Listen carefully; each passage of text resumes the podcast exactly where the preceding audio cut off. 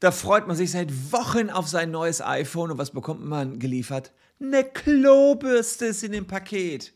Klingt für euch unglaublich, ist aber wahr. Immer mehr Falschlieferungen sind in Paketen drin, sodass man auf EU-Ebene jetzt warnt. Wir betrachten mal, wie das ist mit diesen Falschlieferungen. Wer muss da eigentlich was beweisen, wenn tatsächlich eine Klobürste statt einem iPhone in einem Paket drin ist? Und wer haftet dafür, dass auch das beim Verbraucher ankommt, was ankommen soll? Ich zeige es euch alles in diesem Video.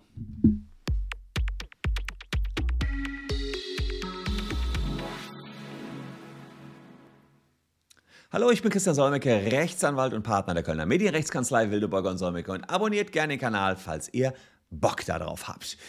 Ja, äh, das ist tatsächlich jetzt häufiger passiert. Da gab es das Europäische Verbraucherzentrum EVZ und die raten jetzt, ähm, dass man ein paar Vorsichtsmaßnahmen treffen soll, wenn man was bestellt hat. Das Päckchen kommt an, aber es kommt einem irgendwie nicht koscher vor. Ähm, zu den Tipps kommen wir gleich weit. Und es gibt äh, tatsächlich große Versender, die das nicht absichtlich machen, aber wo es einfach passiert, dass ihr ein Smartphone, da gab es jetzt einen aktuellen Fall, für 1052 Euro bestellt und ein Parfüm geliefert bekommt.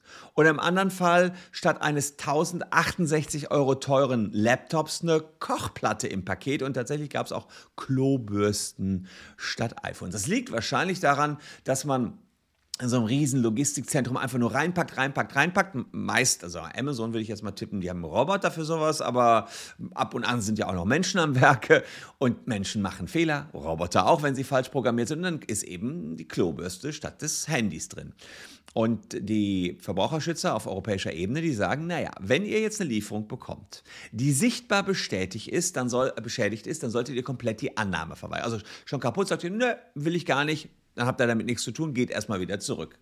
So, hättet ja sowieso ein Widerrufsrecht, könnt Annahme verweigern, dann ist gar nicht erst zugestellt worden, also noch, noch vor dem Widerrufsrecht. Falls das erstmal alles cool ist, ja, äh, das Paket gut aussieht, dann und euch kommt was stutzig vor. Beispielsweise, ihr erwartet ein Handy und euch werden 10 Kilo Hanteln geschickt, ja? Dann ist das Paket vermutlich deutlich schwerer als das, was ihr erwartet habt. Dann solltet ihr, so die Verbraucherschützer, einfach mal vor dem Öffnen das Paket auf eine Waage stellen, wiegen, fotografieren und filmen beim Öffnen und optimalerweise auch noch unter Zeugen. Warum ist das alles so wichtig? Komme ich gleich drauf, weil ihr nachher irgendwie schon beweisen müsst, was in dem Ding drin war. So.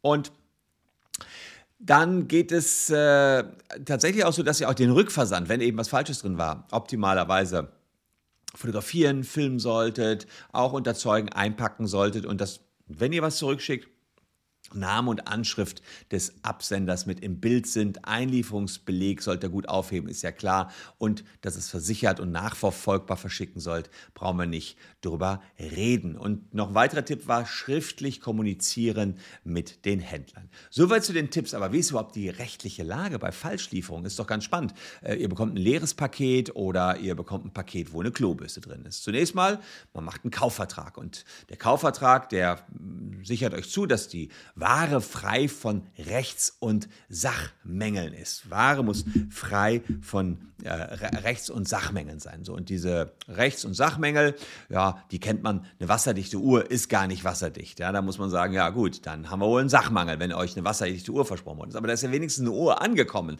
Die war dann nur mangelhaft. Oder manchmal ist es auch so, vom Verkäufer sollte was montiert werden, aber es ist nicht ordentlich montiert worden. Auch dann ist es ein Sachmangel, kriegt ihr Geld zurück. Oder Montageanleitung, die ist ist falsch. Auch dann kriegt ihr Geld zurück, das ist die sogenannte IKEA-Klausel. Aber was ist es denn, wenn, wenn was anderes geliefert wird? Ist das auch ein Mangel?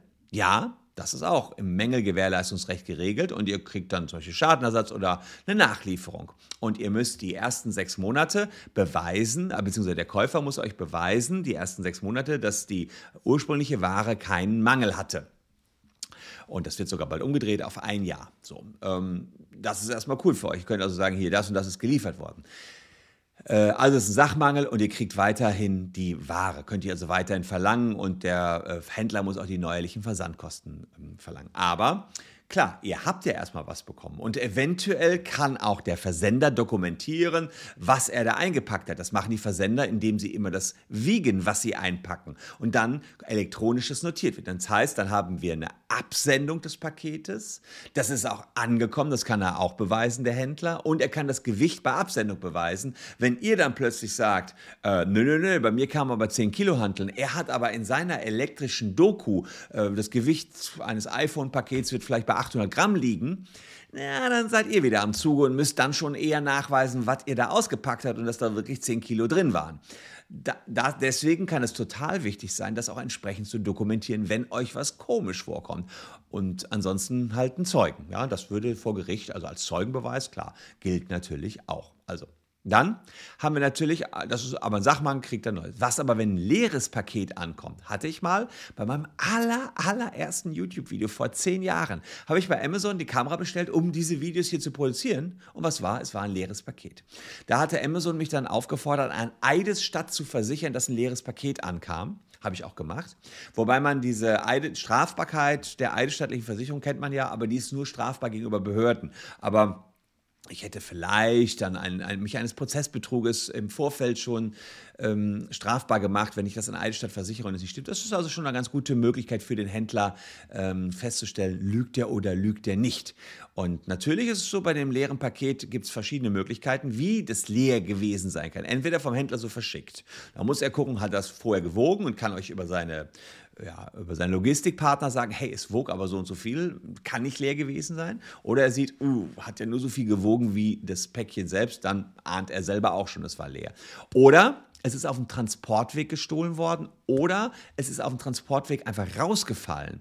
Und da muss der Händler erstmal nachweisen, dass der Inhalt richtig verschickt worden ist. Das heißt, ähm, wir sind hier im Verbrauchsgüterkauf. Er muss nachweisen, dass er die Ware euch ordnungsgemäß übermittelt hat. Das ist also eine missliche Situation für den Händler. Ansonsten muss er erneut liefern. Und er kann jetzt auch nicht einfach die Verantwortung aufs Transportunternehmen abwälzen. Nein, er ist dafür zuständig, dass die Ware bei euch ordnungsgemäß erstmal ankommt. Hat er aber alles dafür getan, dass es bei euch ankommt? Und gibt es irgendeinen Verdacht dafür, dass ihr nicht die Wahrheit sagt? Naja, dann ähm, müsstet ihr, weil er, weil er zum Beispiel zeigt, hier, Paket war verschlossen, ihr habt es angenommen ähm, und der keinen Rabatz gemacht, ja, und ähm, auch ansonsten kam dem Transportversender hier nichts komisch vor, dann ja, müsstet ihr beweisen, dass wirklich nichts drin war. Aber Ganz ehrlich, es ist eher das Problem des Händlers, wenn ein leeres Paket da ist. Ähm, er wird allerdings häufig dann so, ja, das machen die Gerichte dann schon mal, dann sehen die, oh, da ist bei der Person schon fünfmal ein leeres Paket gewesen, dann halten die es für sehr unwahrscheinlich, dass bei einem, einer Person und unterschiedlichen Händlern immer wieder ein leeres Paket ist. Also wenn das dann irgendjemand spitz kriegt. Also, aber nicht so ganz simpel. Was ihr aber auch noch habt, ihr habt natürlich sowieso, wenn was Falsches kommt, das 14-tägige Widerrufsrecht. Das heißt, da ist da irgendwas anderes drin und das passt euch nicht. Zurück damit und ihr sagt Widerrufsrecht und ihr schickt einfach das zurück, was ihr bekommen habt. Theoretisch könnt ihr sogar ein leeres Paket zurückschicken. und Sagen, ich habe ein leeres Paket bekommen, Widerrufsrecht, Paket zurück. Das, was ich bekommen habe, schicke ich jetzt wieder zurück. Allerdings wird dann der Händler sagen, ich habe aber doch was, ein iPhone rausgeschickt. Also Trouble gibt es. Es gibt viele Möglichkeiten, wie man seine Rechte geltend machen kann. Die Tipps von den europäischen Verbraucherschützern wollte ich euch noch mitgeben, damit ihr dort gerüstet seid für den Fall der Fälle. Und wenn ihr dazu noch Fragen habt, runter in die Kommentare. Ich gucke da gleich rein in die Kommentare und schau mal, was ich sonst noch so beantworten kann. Das ist ja jetzt nur so ein Häppchen. Wahrscheinlich schwirrt euch noch Tausendes im Kopf rum. Da möchte ich euch bitten, postet einfach runter. Wir schauen rein und gucken, was wir alles noch beantworten können. Und an dieser Stelle äh, möchte ich natürlich auch unseren Discord-Kanal erwähnen. Ganz, ganz wichtig, auf unserem Discord-Kanal haben wir ja einen Channel Hilfe zur Selbsthilfe. Da haben wir ganz, ganz viele Jurastudenten, die im Jahr, weiß ich nicht, mehrere tausend Fragen von euch beantworten. Das das ist sicherlich noch besser, also auch bei Discord oder eben unter diesem Video, wie es gerade beliebt. Ich danke für eure Aufmerksamkeit. Wenn ihr mich belohnen wollt für meine äh, Tätigkeit hier, ähm, geht das ganz easy, kostet euch auch nichts über ein Abo oder eben das Glöckchen. Ich danke für eure Aufmerksamkeit. Morgen sehen wir uns wieder. Hier noch zwei Videos. Tschüss und bis dahin. Bleibt gesund.